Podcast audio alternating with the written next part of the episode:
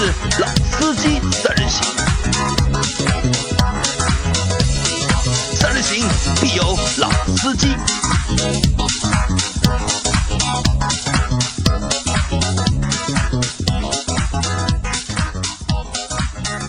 Hello，大家好，欢迎收听《老司机三人行》，我是杨磊。大家好，我是老倪。大家好，我周老师。啊，周老师可以把话筒拿得近一点嘛，要不你很难过，对吧？那在本周一的时候，我们做了一次直播。那我们把那次直播的名字叫做“今晚有直播”。那从今晚有直播开始上线之后，那等于我们 Auto BB 目前一共有四个内容，就是四个内容的板块，对吧？现在大家听到的老司机三人行，然后普通呃上海话版的就是音频节目《上海汽车人》，还有周老师在抖音上的有一个节目叫《买车之前》。再加上直播的那个节目叫今晚有直播，那我们现在一共有四个节目，那平均每周大家都能够陆陆续续看到我们四档栏目的就是分别的就是播出嘛。那我不知道就是在周一的那次直播啊，就是大家听了之后感觉怎么样？因为那天直播我看到一下，就最高的一个在线人数其实也就六十三个人，但好在呢，这六十三个人我觉得百分之九十九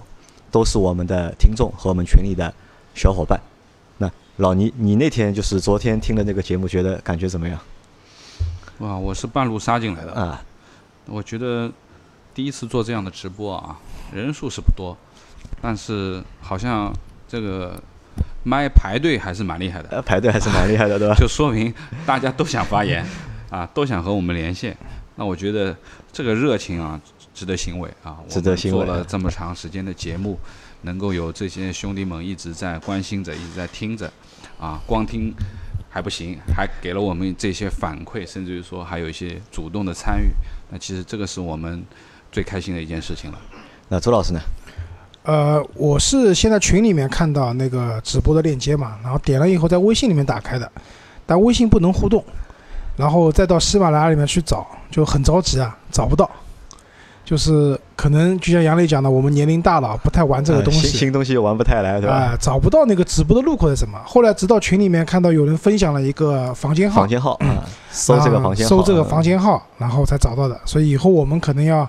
把这个怎么样进我们直播这个方式方法，要专门做一张图给大家啊。对，那我们到下周一的时候啊，我们还会就是进行这样的直播。那希望在这一次本周一没有参加直播的小伙伴，可以在下周一能够来参加我们的直播，好吧？那这期我们聊什么？周老师，这一期因为这样，就是上周我们就是我杨磊还有老倪，对吧？我们去试驾了雷克萨斯的新的 ES。然后还有那个林肯的那个大陆，那我们就是这一集主要先聊一聊雷克萨斯。那为什么要聊？就是我们知道之前我们的中国的豪华车市场啊，BBA 对吧？前三名，然后剩下的第四名就是我们讲的豪华品牌的第二阵营的争夺呢，以前基本上是雷克萨斯是第一名，对吧？然后而且领先第二名还蛮多的，还蛮多的，嗯。但是近两年，一方面雷克萨斯因为坚持就是没有国产嘛，然后全进口的车。呃，它的销量啊、产能啊、价格啊各方面的因素，导致最后它的销量逐步逐步其实是下滑的蛮厉害的。那么，凯迪拉克反而是因为国产啊，然后它的产品阵线更加丰富啊，然后终端的优惠也特别多。那凯迪拉克现在就是我们讲 BBAC 嘛，凯迪拉克上去了，那个 L 雷克萨斯这个 L 好像看不到了，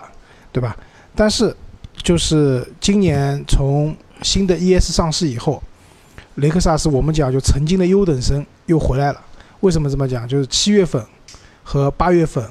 雷克萨斯的单月的销量非常厉害，都创了就是历史历史的新高。七月份还卖了一万七千多台，啊，一万五千多台，一万五千多台，同比增长了百分之三十多。然后八月份的话，卖了一万七千多，一万七千多台，对吧？就是历史上可能雷克萨斯单月没有卖那么多。大家想一下，如果雷克萨斯在产能足够，它的车子那个可以。尽快交付的情况下的话，它一年按照这个销量来讲的话，它的销量奔着二十万辆去了，那是个很吓人的一个数字。因为今年雷克萨斯的一个销量的目标是十六万台嘛，他们截止到八月底已经已经卖到十万台。十万台。对，后面几个月我相信啊，就是新的 ES 还是这辆车还是很不错的。那随着这辆车开始逐步逐步终端大量的开始交车以后，相信他们完成这个目标不是很大的问题。那我们先先来谈一谈，就是大家对雷克萨斯这个品牌的一些印象吧。嗯、在讲印象之前呢，啊我先讲一讲，就是雷克萨斯这个品牌怎么会有的，对吧？就其实我们以前节目里面陆陆续续也讲过，今天再汇总一下。嗯、有雷克萨斯这个品牌，其实和美国市场有很大的关系。就是当年啊，美国市场的车子，丰田突然发现，在美国卖车子好像卖不动了。嗯，在八十年代的时候，可能觉得那个时候德系车也好，然后包括美国自自己本土造的一些美国的车子也好，啊，销量都很大。但是雷克萨斯的丰田的车子，那个时候没有雷克萨斯，丰田在美国卖卖不动。有个很重要的原因是什么？因为美国是一个汽车消费市场相对比较成熟的国家，他们对车子要求大，要豪华，对吧？那丰田显然没有办法满足美国这一些相对比较高端的用户的需求，所以丰田决定我要在美国市场开一个新的品牌。那么当年这个新的品牌，它从有这个计划的时候，它的命名是叫 F 一。就这个 F 一的话，不是那个开赛车的 F 一，就是 F 代表的是 flagship，就是叫旗舰，对吧？一是代表第一汽车的意思，所以他决心在美国市场啊，要造一个旗舰的，然后豪华的这样的一个汽车品牌出来。那，这是比较明面上可以去讲的一个理由啊。还有一个很重要原因是，那个年代的美国的其实汽车政策，嗯、有点像什么，就讲了不是很恰当的比喻，叫闭关锁国。美国为了保护自己的本土工业，限制进口其实限制进口的，尤其是豪华车，那不得已为之，雷克萨斯只能在美国去开厂，对吧？去造那个在美国本土生产的豪华轿车，所以才有了雷克萨斯这样的一个品牌的诞生，也是一个重要的原因。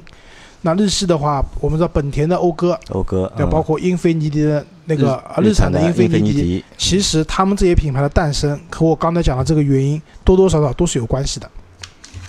那么，雷克萨斯这个品牌建立是什么时候？是一九八三年。八三年，杨磊好像刚出生，对我刚出生，你刚出生对吧？周老师两岁那个时候，呃，这个品牌就建立了。呃，当时其实丰田在这个品牌上投入是很大的，他投入了五亿美金。就五亿美金，可能现在看啊，不是个大数字，对汽车品牌来讲，但在那个时候绝对是一个天文数字。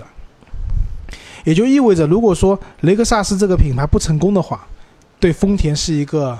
重大的打击，重大的打击。这个打击可能和当年的刹车门有的一拼，对吧？但好在目前来看，雷克萨斯品牌还是成功的。嗯，八三年创立品牌，但是一直到一九八九年的一月份，底特律车展，雷克萨斯的第一款车型才亮相，中间整整隔了六年。呃，雷克萨斯的第一款旗舰轿车啊亮相，就是你们猜猜看是哪个系列的？，yes，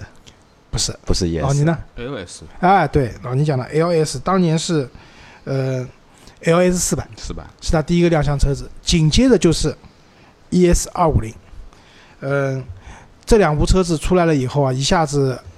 可能改观了美国人也好，全世界用车的人民的这种日系车的这种看法发生变化。因为大家知道丰田这个车可能都比较小，然后秉承着够用的原则，对吧？很便宜、廉价，然后质量稳定。但是雷克萨斯出来以后，一下子啊车子变大了，变豪华了，对吧？一下颠覆了这样的一种看法。然后到一九九一年的时候，雷克萨斯为了进一步扩充产品，它推出了一款商门跑车，叫 SC。这个车我开过的，就是当年在中国，就是我开过中国版本这个 SC 的四三零，那个车真的很小很小，就是我坐在驾驶位上打方向盘打猛了以后，我的手会撞在玻璃上的，就是那个车门玻璃上的。那个车子真的非常小，嗯、当时是 SC 四百和 LS 四百一样的，都是用了一款 V 八的发动机，呃。在动力方面的话，因为 SC 是跑车嘛，所以它其实当时是雷克萨斯旗下几款车型里面动力性能表现最好的。它后来又降低排量，推出了 SC 三百这样的一个车型。那么后面我们讲到 ES 了，就是有一种说法，你们是不是同意啊？讲 ES 就是一个贴了雷克萨斯标的凯美瑞，你们同意吧？呃，不能完全同意。我同意的，啊，杨磊是同意的，对吧不能？完全同意。呃，我介于你们两个中间，就是不能说 ES 就是一辆贴了雷克萨斯标的一个凯美瑞，为什么呢？毕竟他们的生产地、生产工艺还是有本质的啊生产的要求还是有很大的区别。有本质的区别的。但是呢，也确实从架这两构来说，可以说是平台上来讲，那包括现在最新的 TNGA 的蜂巢的那个平台，那包括就是以前的那个平台，他们真的是同平台的一款车子。为什么这样讲？嗯、在一九九一年的九月份的时候，那个时候雷克萨斯推出了 ES 三百，呃，这个里面的一、其实代表就是 exclusive，就什么就是我们讲 CEO CEO 那个一嘛，就是执行行政的意思，就是这是一辆行政级的座驾。那么这辆车和当时的丰田的佳美就是同平台的，就是可能有些观众年轻点观众不是很清楚啊，就丰田佳美是什么？其实佳美的英文就是凯美瑞，凯美瑞，凯美瑞对，就是在凯美瑞没有国产之前，当时进口的那那一批的那个车子，我们就叫它叫佳美。佳美的就口碑是非常好的一款车子对吧？耐用，对吧？性能稳定，各方面都是非常好的。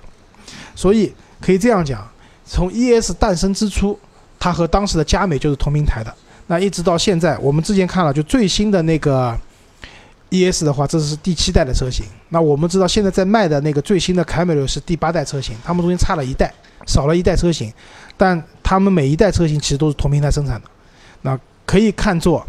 同平台在不同品牌下的车子，只不过一个是偏大众一点的品牌，一个是偏豪华的。豪华的、行政的这样的一个感觉。好，那么我们讲到这边啊，就是后面还有很多就是雷克萨斯一些历史，我们就不赘述了。那接下来我们可以聊一聊，在我们的印象中，雷克萨斯是代表了怎么样的一种情怀，或者说怎么样一种品牌的印象。老倪年龄最大，老倪先来。呃，对于雷克萨斯来说呢，其实就像前面周老师在讲的，那么八几年有的这样的一个牌子，那么我应该最早接触雷克萨斯，应该是在九零年、九一年这个样子，那很早了，非常刚发布嘛，对吧？因为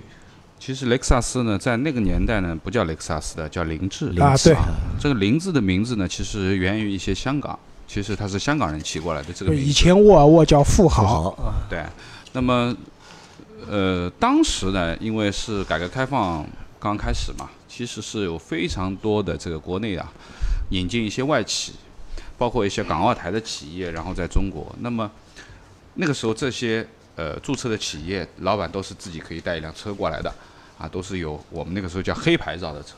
那个黑牌照的就是我们说的啊呃这些企业的这种免税的啊，外企可以有有一定额度的，每个企业根据你的注册资本决定你是不是可以带几辆对免税的进口车进来。那么，呃，那个时候呢，其实最早接触到凌志的时候，基本上就是前面周老师在说的是 LS 四百，啊，那个时候那个车是八缸四点零的，对，啊，八缸四点零的。那么我对那个车的印象呢，就是说呢，呃，因为我自己结婚的时候。也是用了一台主婚车，就是用了它，因为是我朋友的，我也不高兴出去借了，啊，到到那种呃你这个朋友蛮有钱的，呃，那么，呃，这辆车呢，就给人的感觉，就凌志当时对，呃，对给我的感觉就是说，它的隔音非常的好，就它的隔音可以做到，你真的把玻璃窗摇起来，外面人讲话你在里面是听不太清楚的，它的隔音效果非常的好，而且呢，八缸四点零啊，那个发动机的声音是非常舒服的一个声音，啊，一听就是一个好东西。那那当然，它行驶起来的品质也是一个四平八稳的，就非常平稳的一个车。那那个时候，其实说实话，我我九零年我那个时候在部队的时候，其实我们车队里面有非常多的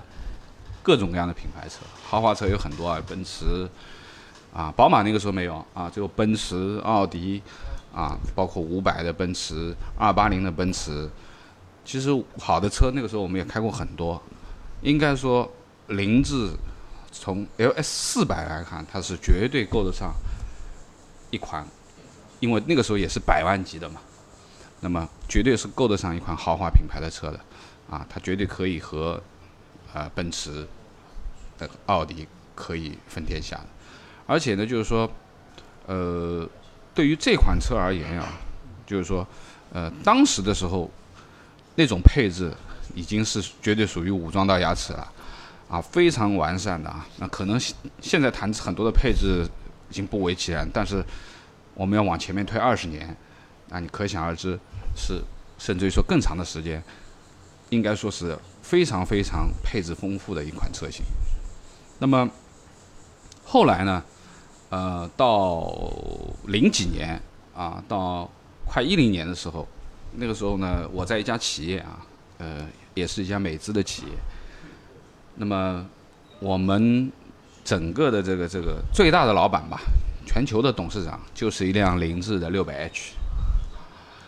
那么中国的老总啊，就是一台四六零，啊，都是凌志。啊，我也不知道为什么，呃，我们的这个美籍老板那么喜欢凌志，啊，他是个美籍台湾人，啊，他为什么不选奔驰，不选宝马，而选了凌志的六百 H？那么应该这么讲吧，其实在这这些车，呃，一代一代从 LS 吧到四百，后面到 LS 四三零，然后到四六零到六百，应该这样讲，就是说。它的顶级车型一直是感觉很稳重、很大气的一种风格，其实真的是呃也是比较中规中矩的，没有太多的那种啊怪异的造型啊等等。但是到了这一代，你看的 LS 完全就非常的夸张了。啊，对的。那么应该这样讲，就对于 LS 而言，其实它称得上豪华品牌，也可以说它是真的是一款顶级车。啊，从做工啊，从各方面其实都是算非常好的一款车。那么对于 ES 而言呢，其实我接触的比较少，啊，但是马路上其实说实话，呃，前面周老师已经讲过了，它已经更新了几代了啊，七代了。那么 ES 而言呢，其实呃价格我一直认为 ES 的价格都不便宜，啊，最早的时候也要到六七十万这样子的。啊，那个是 ES 有三五零版本，对对对对，就是那个六发动机六六缸的版本。那么现在呢，差不多已经下降到四五十万的区间，那乃至于最新的 ES 啊，我们三十万以内，对了，三十万以内，那完全已经就是逐步逐步的走进我们说普通人的生活了啊，完全是降低了很多很多。这个应该这么讲吧，就是说，呃，对于 ES 而言，前面周老师在问，包括杨磊在回答我们讲的一台换标的凯美瑞，那我也不是完全同意，那毕竟，呃。从丰田和雷克萨斯这两个品牌，虽然都是属于丰田集团的，但从造车的，我觉得从它的这个认真程度吧，或者说这个品牌本身，雷克萨斯有这个品牌的时候，啊，这些最顶尖的，就是我们说丰田里面最顶尖的设计师组成的这样的一个精英团队打造的这一款精华的产品，还是一定有它区别于本呃我们说的丰田的这个这个。很大的区别，当然材质是一部分啊，当然底盘架构啊，很多东西是有通用的啊。现在其实说实话，很多很多的不不是日企啊，包括德企也是很多底盘都是通用的，拉长缩短，基本没有太大的区别。但是呢，就是说，呃，这一块的话也不能完全说就是一台换标的 Camry 啊，这个不能完全同意啊。但是最终还是开起来说了算。啊，那么这一部分呢，我觉得等会儿把它放到我们试驾完了以后，我们做个总结的时候，我们再讨论吧。哎，杨磊。啊，那前面老倪说的比较多啊，就是那其实我对凌志的印象，或者是雷克萨斯的印象，其实从凌志开始嘛。那最早的话，可能也是从电视上面，因为我小时候我记得住的有两台，就是有两个豪华品牌，一个是缤智，还有一个是凌志，对吧？都是。看那个就是港台片里面就是看到的，那从小到大就是对我对这个东西就是一个豪华品牌印象，反正都是有钱人啊，或者是大老板啊，或者是黑社会老大，就是这样的人去开这个车的。但是你说除了这个之外，对这个品牌有多了解或者有多少认知？那其实基本上没有，因为从我从小到大身边其实是没有人就是开这个车，可能这个车真的是太贵了，就是。普通老百姓是不太会去买这个车，那直到就是近十年，那近十年可能人也长大了，对吧？对汽车品牌，对慢慢的就是多多少少开始有了了解。那我只是知道雷克萨斯是一个丰田旗下的一个高端品牌，但它到底高端在哪里，或者是豪华在哪里？但我又又觉得是比较模糊，就是很难找到就是它那个就是高端的点或者是豪华的点到底在哪里。就不像老倪前面说，老倪前面觉得就是可能材质啊，或者是做工啊，但我觉得呢，就是从目前我们能够看到那些车上面，其实我觉得并没有就是凸显的那么多吧。其实总体的印象就是只是知道它是一个豪华品牌，但到底豪华在哪里，其实我到现在也没有搞得太清楚。我来回答一下，就是豪华在什么地方？上一代的凯美瑞被人诟病的很厉害的一个后悬挂。虽然后轮是独立悬挂，但是两个它是两连杆的，筷子，两根连杆的粗细大概比筷子稍微粗一点，可能跟我的手指差不多粗。但是同样是 ES 但后轮悬挂就不是这样的，那至少就像老倪讲的，可能整个平台是一样，但是在用料上面，对吧？在设计上面各方面，它是有明显的提升的，啊，这个提升还是蛮大的，对吧？那么 刚才杨磊讲的，我我对雷雷克萨印象呢，我要比。杨磊多，但没有老倪那么早。几个点啊，一个点是杨林刚刚讲的港剧。那周老师是以前是港剧迷，基本上有名的港剧我都看过的，什么《陀枪师姐》啊，各种各样的。那有一段时间港剧里面用雷克萨斯的车是用的非常多的，后来改用斯巴鲁了，对吧？所以这两个品牌我都蛮喜欢的，就是潜移默化嘛。那这是一个。那么而且他在港剧里面，你看那种正面人物，基本上什么律师啊，对吧？什么法医啊，对吧？警察啊。他们会开这个车，那坏人都开奔驰的，对吧？所以总体感觉雷克萨斯是一个比较符合这种高端人群形象的一个车子，精英阶层，对吧？第二个呢，讲到凌志，我印象很清楚的就是邓亚萍，就以前有一个采访邓亚萍那种纪录片，它里面讲到邓亚萍拿了奥运冠军以后啊，有一个老板送了他一辆凌志，但是呢，邓亚萍不怎么开，对吧？太高调了，这个车一直停在邓亚萍的车库里面，所以邓亚萍蛮有钱的，他有车库的。然后拉出来一看啊，就是一辆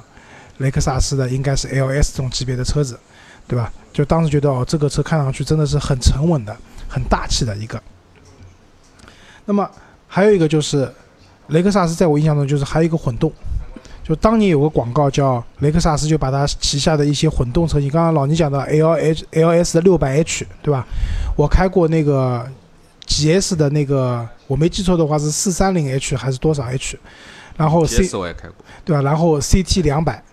对吧？然后包括那个，就是这雷克萨斯旗下的一些混动车型，我都接触过的。它从一开始就各大企业还在讲什么弱混的年代里面，雷克萨斯出来就是强混，它的百公里油耗就是五升，对吧？越堵越堵，越堵越省油。那么，所以它当时有个广告叫力的 H 次方，我印象蛮深的。其实我不太，我我大部分觉得。就是汽车类的广告啊，这种车子跑来跑去，我都觉得很傻的。但雷克萨斯这个广告我是印象很深的，他把他的这种混动的这种能力，对吧？然后，其实它的混动车相对来说动力还是比较好，因为有电机辅助嘛，加上它有更低的油耗，撇开价格比较贵的因素来讲，真的是一个非常好的产品。所以在我印象中，雷克萨斯就是一个，呃，比较豪华的，对吧？高端人群用的，然后加上它的混动技术很出色的。这样的一个品牌，那么我们三个都聊了，就是关于雷克萨斯的印象嘛。那么我们回到现实了，对吧？就是刚才老倪讲了一个很重要问题，就是雷克萨斯现在的造型啊，就越来越不稳重了，对吧？呃，应该说，呃，从最新的这个整个的雷克萨斯的风格啊，不管它的 SUV 也好，还是它的这个轿车也好，其实已经。我觉得从正面上去看它的话，已经属于比较夸张，也是非常动感的这个这个这个外形。这个我觉得和丰田的掌门人的更换有关系。就丰田章男，就是做了社长以后，呃，整个丰田系，雷克萨斯表现特别明显，就整个车的外观特别的张扬，对吧？那这里我要补充一件事情啊，就是这个里面其实我要带到另外一个品牌，就是英菲尼迪啊，你发觉。英菲尼迪现在的外形反而是收敛了。啊，对的，就最早接触到英菲尼迪，对，就是看它的那个，尤其 FX 系列的车子，我记得那个时候，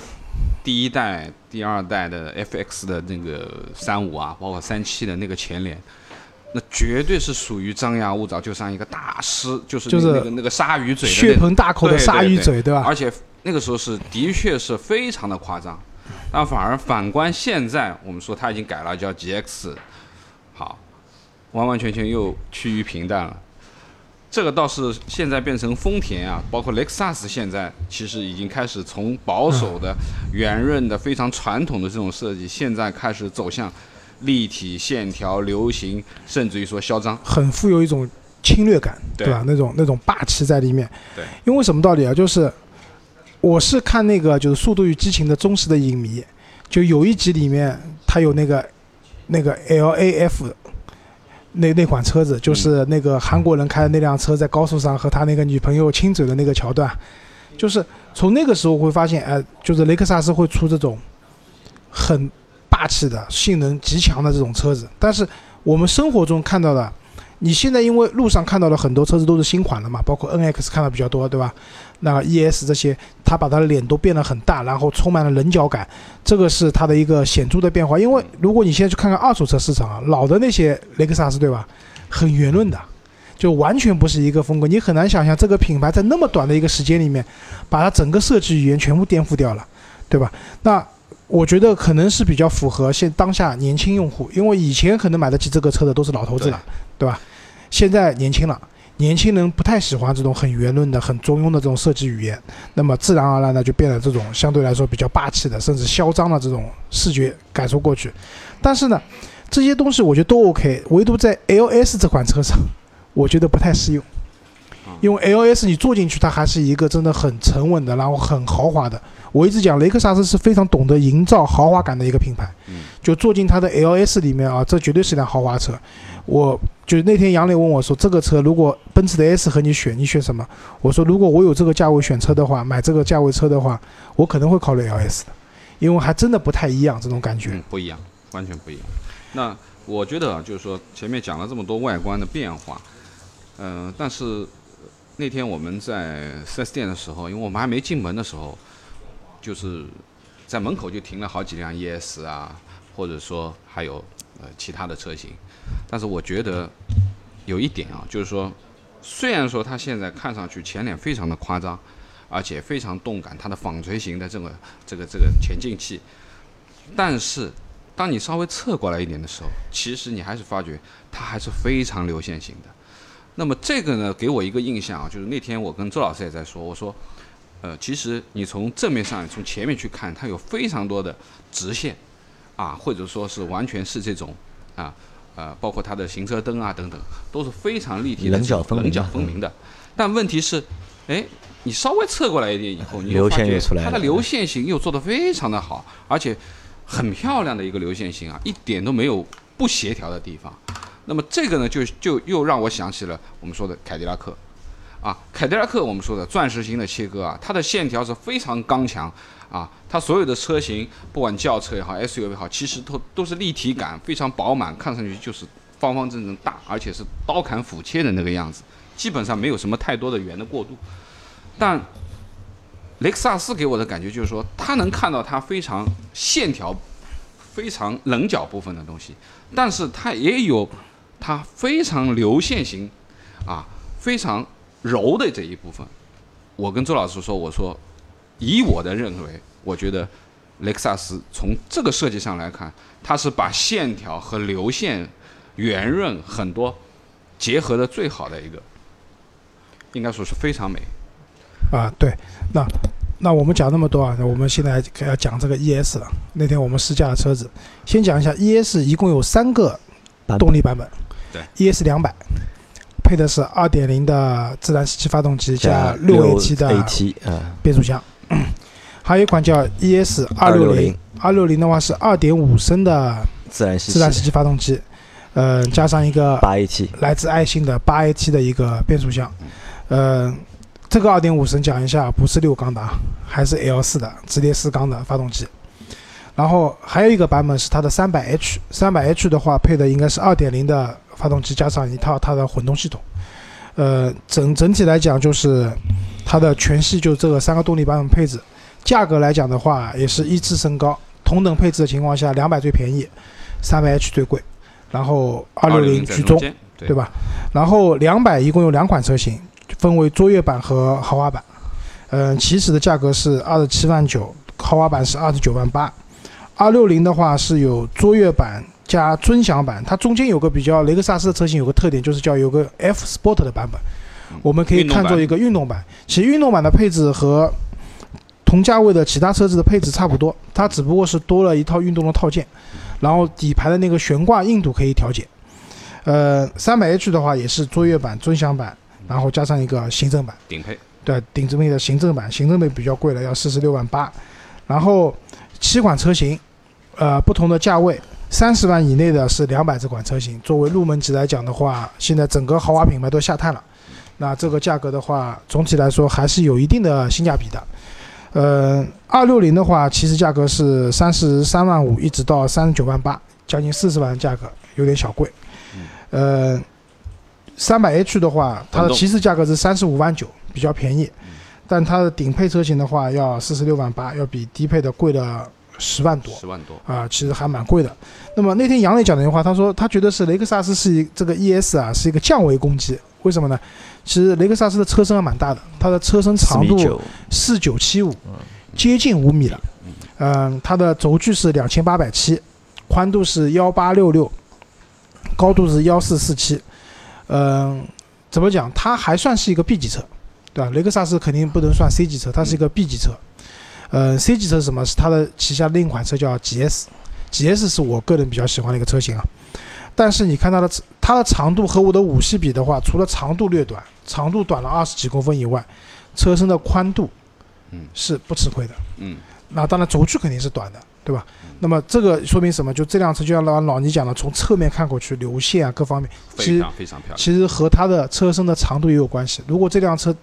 没有做到这个长度的话，嗯你就会觉得这个辆线拉不出来的这个流线就拉不出来了。对的，所以相当于你二十多，就是如果你买入门版本的话，三十万以内的价格，你相当于花了一个买入门版豪华品牌的 B 级车的水平，买到了一个嗯 B 加的，我觉得它是有点越级将。将接近 C 级的这个对，呃，C 级到不了，但是比普通的 B 加的车子要大的，要大。对，对的，所以这个我相信也是买这个车的很多人看中的一个点，越级的感受啊。呃，我们这次试驾的车型是 ES 的二六零二六零。顶配。豪华版，啊啊，对的，它的那个叫尊享版，叫尊享版三，十九万八的，三十九万八。那么在试驾之前呢，就是我们在讲感受之前呢，就是有些地方还表扬一下，就是雷克萨斯它作为一个入门级的车型啊，它有很多配置是标配的，嗯，比如说什么自动的远近光，ACC 自适应巡航，包括无钥匙进入，就是在我们日常主动刹车系统啊等等，这套都是标配。这套东西在所有的低配也是，雷克萨斯 ES 身上都是标配的，啊，那我觉得这点还蛮好的。为什么？就是因为我在买宝马的时候会发现，其实有很多实用的配置只有顶配才有，无钥匙进入，对吧？就是你不买顶配的话，这个东西都要选选装的，还蛮贵的。那至少雷克萨斯给你，哪怕你买最便宜的这款车，我提供给你的是一个豪华车应该有的这些配置，嗯，都有了，这点我觉得是要表扬的。那我们在实际使用过程中的话，会带来很多的便利性，这个毋庸置疑啊。那么我们试驾的是一二六零的 ES 二六零的那个尊享版，尊享版的话，我先讲讲我的感受吧。好，第一个通风座椅，夏天真的蛮实用的。我坐上去的时候开了三档，我下来跟杨磊讲，我后来调到一档，好冷啊，就这个背蛮冷的。对于怕热的同志来讲，通风座椅绝对是一个夏天降降温的一个神器。但缺点是什么呢？用多了以后啊，这个腰可能会有些问题，这个老寒腰要出来了。嗯，然后那个这辆车在开的过程中，我主要比较关注的是它的那个动力，二点五 L 四的发动机，对吧？然后配了一个八 AT 的变速箱，这个车我只能讲，就不适合急性子开，一定要是慢悠悠的，不着急的，在城市里面通勤，这个车没有任何问题。就你们发现吗？我们那天周五在店里面的时候，就是销售在我们这样讲解这台车的过程当中啊，就是其实就是它有两个点是我一直注意，一是就是它比较忌讳就是去谈这个动力动力的这个事情，对吧？就是不太愿意去说动力这个事情，他情愿和你说有什么配置，有什么配置，但不太愿意去说动力。那这是一第一个点。第二个点呢，就是他在就是和一些竞品做比较的时候，他也会去避开动力这一块。呃，这个他们店头的销售话术都培训好的，因为动力这一块一定是这辆车的一个弱点。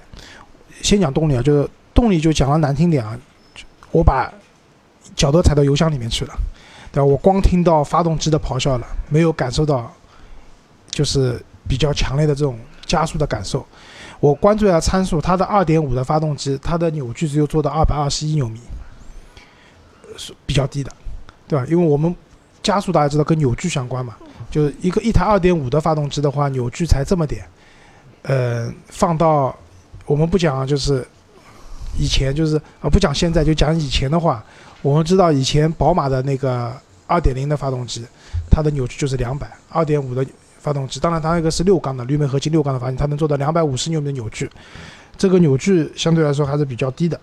而且因为自然吸气嘛，它的最大扭矩要到三千六百转才能爆发出来，也就是说你日常通勤的时候你稳稳的开，其实这台发动机大部分的力量都没有被释放出来。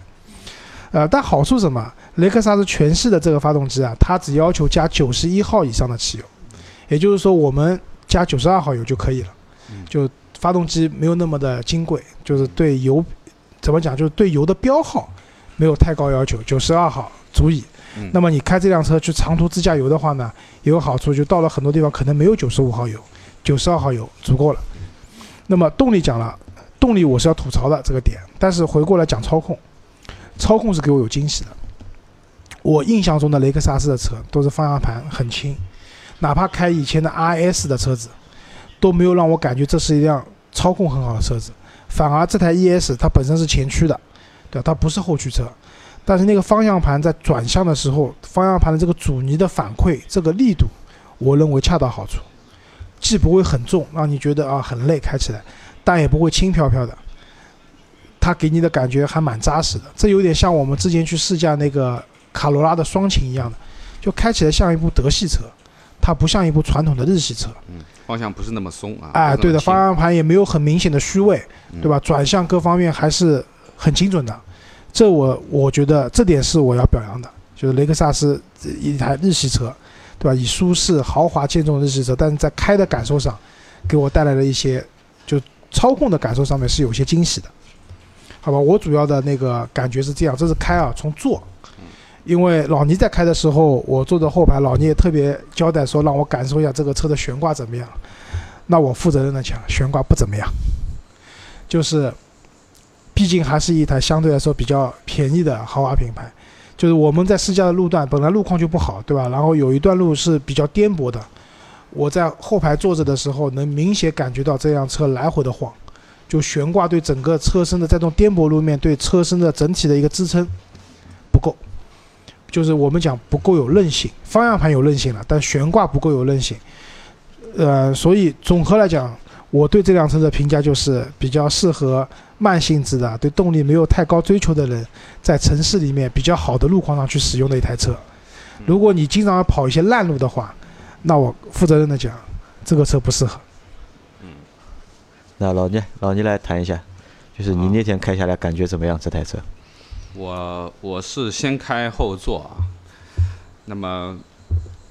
说说这辆车啊，外观不多说了，很漂亮。内饰，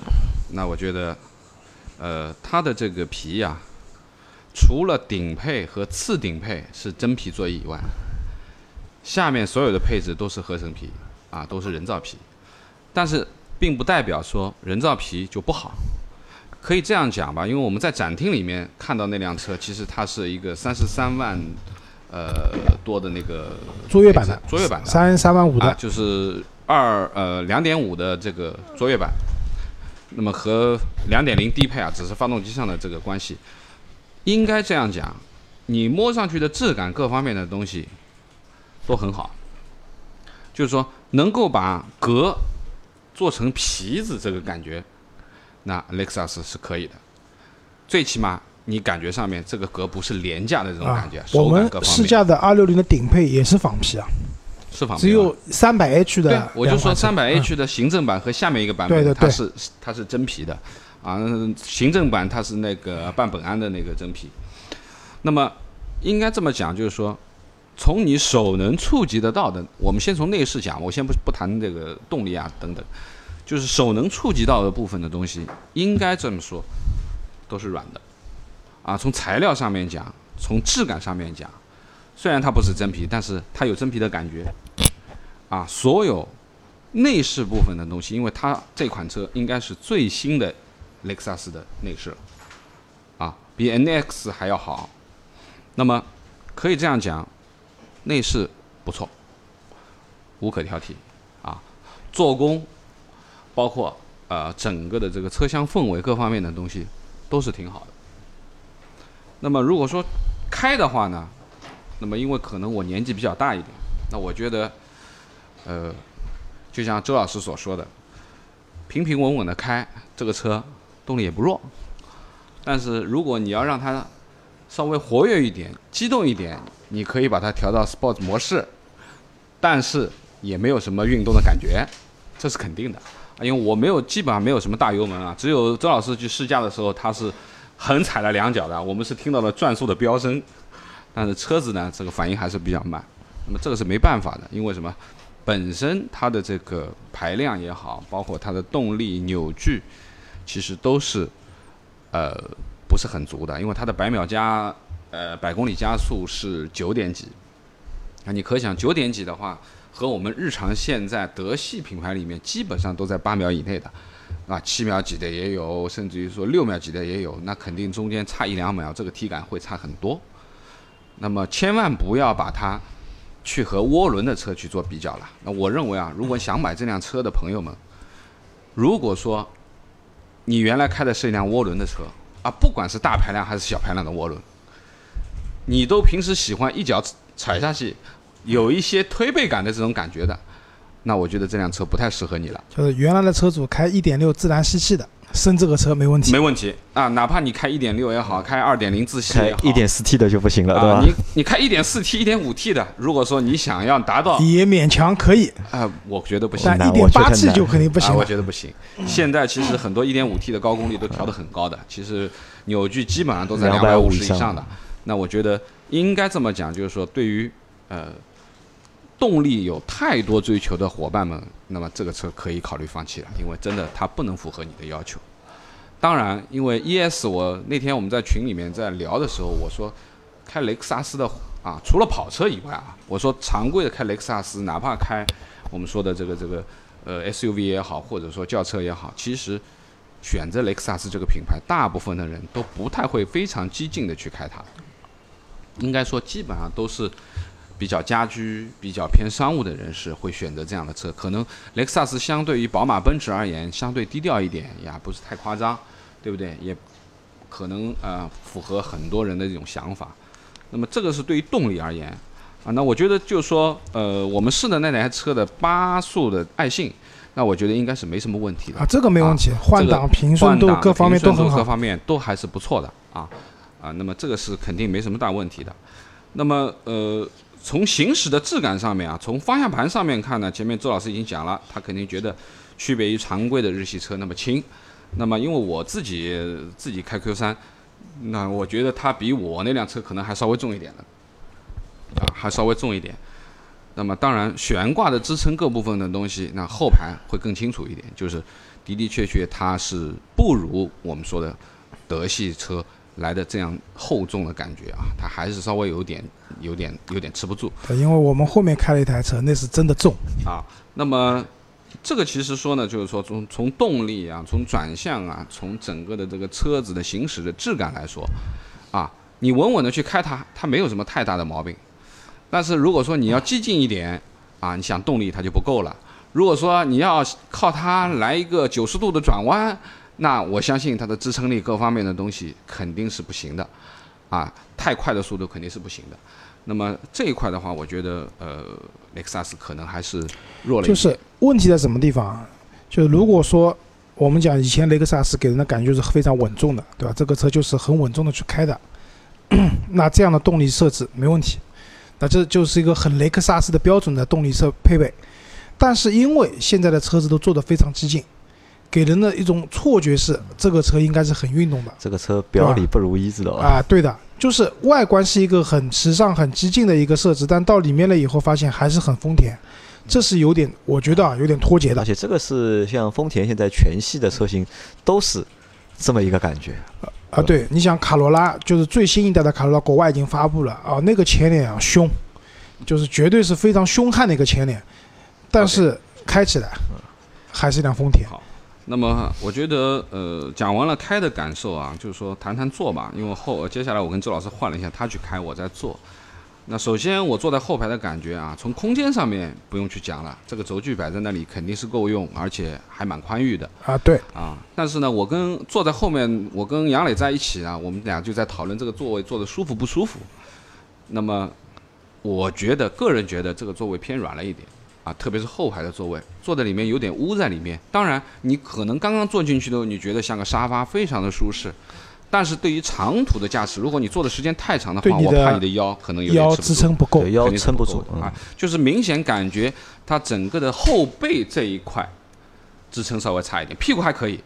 主要是后背这一块你靠上去了以后，它基本上没有太多的支撑，完全是污在里面因为它这个后背不能调节，啊，它也不能调节，那么这是一部分。当然，你坐在里面的感觉，我们说从隔音来看啊，因为它是双层玻璃的啊，从隔音来看肯定是不能和 Camry 去比的啊，它完全应该说是符合我们说的豪华车的这个隔音。当然，这种隔音你也不能把它去和 LS 等等去比啊，它这个还是有一些区别的。应该说，在这个价位段里面，二十几万、三十几万这个价位段里面，这个隔音也是绝对过得去的，没有什么太大的问题。这个隔音，我觉得我想吐槽一下，就是这个隔音，就是虽然说隔音效果的确是不错，但我觉得这个隔音还是要我们还要看几个东西啊，就是其实我们看到的就是在车内的噪音啊，几个主要的一个来源啊，一个是胎噪，对吧？风噪，还有一个就是发动机的一个噪音。呃发动机嘛，是因为周老师踩了一脚呀。不，其实我是因为我觉得就因为就因为它那个发动机比较相对来说弱一点，可能就它的声就是音啊也会相对来说小一点。除了你就在大油门的时候，你声音会响，但是正常行驶因为动力本身就偏弱嘛，所以发出来的声音也偏小。对我说的呢，其实我说的隔音部分的东西啊，其实分成两块，一个是我们常规的发动机噪音，或者说风噪，或者说啊我们说的这个外面的隔音，另外一个呢其实是底盘的隔绝。那我觉得可能这辆车现在在底盘隔绝上面做的是不够的，啊，本身这个底盘上面它就比较差一点，这个造车的难点啊，这个是没办法。就是但是从边上，比如说啊，有边上有辆公交车啊，你是明显能够感觉到，其实公交车的这个发动机的声音，你在开舱关舱，我们试了一下，其实还是隔得蛮好的。对，因为玻璃的隔音好做，双层，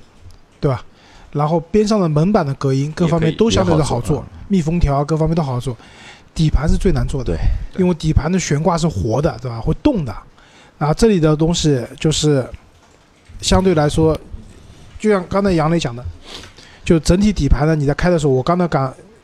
它的那种支撑不够。另外一个就底盘下面还是会听到一些杂音，零碎的声音，对，零零碎的声音，那说明什么？就是底盘难做嘛，而且它的价位放在那边的，成本也是考虑在这里面，相对的难一点。嗯可以。我觉得对于我而言，我大概就说这么多吧。好，呃最最后啊，我们来讨论一下，如果老倪你买的话，你买哪个配置？我觉得如果让我买的话啊，呃，在我的预算范围之内，我肯定会选两点五。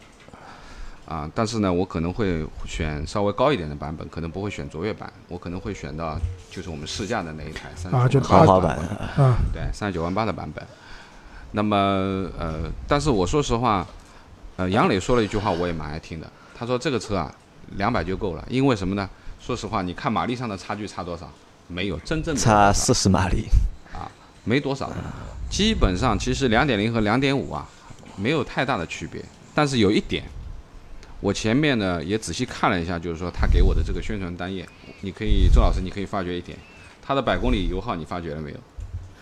两点零反而是比两点五高的。小马拉大车嘛。对了，就是说它的这个百公里油耗两点五的话是六点三三，啊，两点零的话反而变成六点6.6了，就说明什么呢？就是肯定这个两点零的动力对于这个四米九的车身而言，其实还是更弱一点。当然呢，呃呃，杨磊所说的价位啊，从三十几万到二十几万，中间还差了七八万块钱呢。第二个，它本身两点零和两点五之间，你要想让它有一个质的飞跃，这是不存在的，肯定是不行的。啊，其实要我讲啊，退而求其次吧。要我讲，二十九万八的两百的豪华版，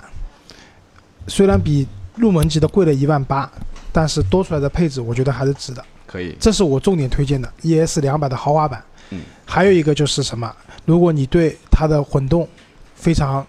感兴趣，感兴趣的话，三十五万多的那一款那款三百 H 的卓越版卓越版啊也是值得选择的。推荐。对，对的，我觉得就是说，前天周老师啊，因为前面我们在录这个节目之前，我们就在看这个配置部分的东西。我觉得他主力推的这个二十九万八的这个版本啊，其实还是有很多，虽然比最低配的二十七万九差了不到两万块钱，一万九。一万九千块钱，但是它多了很多东西啊，比如说可加热，呃，我们说的这个内外的后视镜啊，可折叠啊，包括的实木的装饰啊，包括呃那个驾驶席的这个这个记忆功能啊，其实这个都蛮实用的，记忆功能蛮实用的，包括通风座椅。前面周老师讲了，通风座椅很重要，这个老倪也认为是一个非常实用的配置。就是宝马选装通风座椅的价格是六千六，啊，后排的遮阳帘啊、包括方向盘和驾驶位的自动回位，也就是说，你熄火以后，它可以回到一个让你可以很很容易出去的这个是雷克萨斯的一个经典的动作啊？那么包括我们说的，还有一个就是，呃，手机的无线充电功能。啊，这个要吐槽的这个充电功能在那个手套箱里面的你根本就不实用的这个东西。OK，好吧？那么应该这么说，呃，我们试了一下雷克萨斯的这个现在卖的最火的 ES，那么从终端来看的话，第一，没有一分钱的优惠，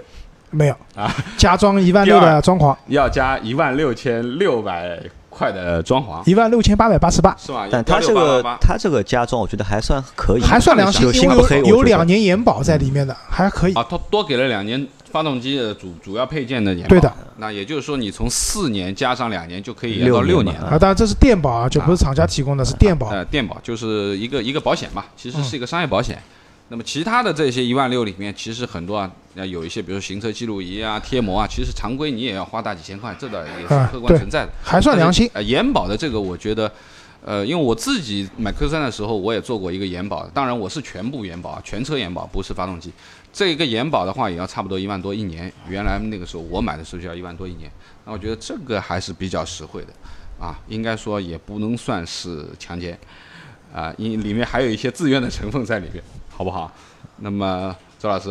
我们啊今天聊的这部分差不多了吧？啊，差不多了。啊，好，就是反正到这里啊，因为这期节目稍微有点长啊，但是我觉得就是作为就是雷克萨斯的车迷啊，就这下你们应该满意了吧？对吧？因为很多小伙伴都是一直在问我为什么不谈雷克萨斯，不谈雷克萨斯，嗯对吧？觉得我们对雷克萨斯有偏见，那其实我们对雷克萨斯没有偏见，我们啊对任何车都没有偏见。没有没有没有没有偏见。那我觉得就是说，我要补充一下，就是说，小伙伴们如果觉得有一些问题或者什么，我们可以到群里面来讨论。那么具体加群的方法，之前已经说过很多遍了啊，你们可以在公众号上面去看啊。我们希望就是说，更多的朋友能够参与到我们当中来，来讨论，甚至于说我们定下的直播，也希望能够大家跟我们来互动，好吗？谢谢大家了。能听到这里的都是真爱。啊，好，那好谢谢大家谢谢大家的收听，再见下期拜拜再见。